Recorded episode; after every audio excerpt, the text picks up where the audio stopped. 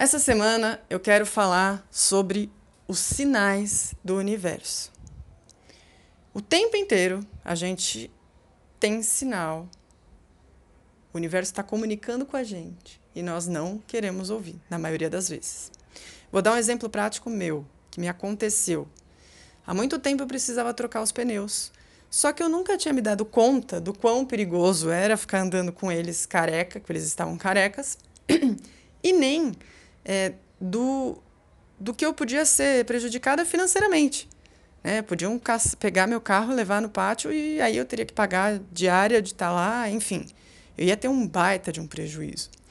Mas no final de semana passado, furou meu pneu, mais um, né? E aí o cara que trocou falou: olha, esse aqui você esquece que não tem mais o que fazer. E eu já estava andando com step, ou seja, realmente eu desleixei. E assim que aconteceu isso, primeiro pensamento foi que meleca, e o segundo foi: ok, vocês já me deram vários sinais sobre isso e eu fui ignorando.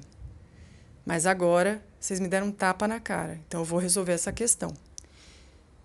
Porque eu também acredito naquela música que diz que o acaso vai me proteger enquanto eu estiver distraída. Então eu, eu não tinha noção do perigo. Eu, eu não estava me ligando que aquilo era muito importante. Sabe quando você fala assim: ah, não, é só um pneu. Não, não é só um pneu. Você está colocando a sua segurança em risco, as pessoas que andam com você em risco, sua família em risco, seus amigos em risco. E eu não tinha me dado conta. E é grave, é sério. E aí vem a pergunta para vocês. O que, que o universo está mandando para vocês o tempo inteiro e vocês estão ignorando? Que, qual mensagem, qual situação, que o tempo inteiro vem uma mensagem assim subliminar e você fala: hum, ah, não, depois eu lido com isso, depois eu lido com isso.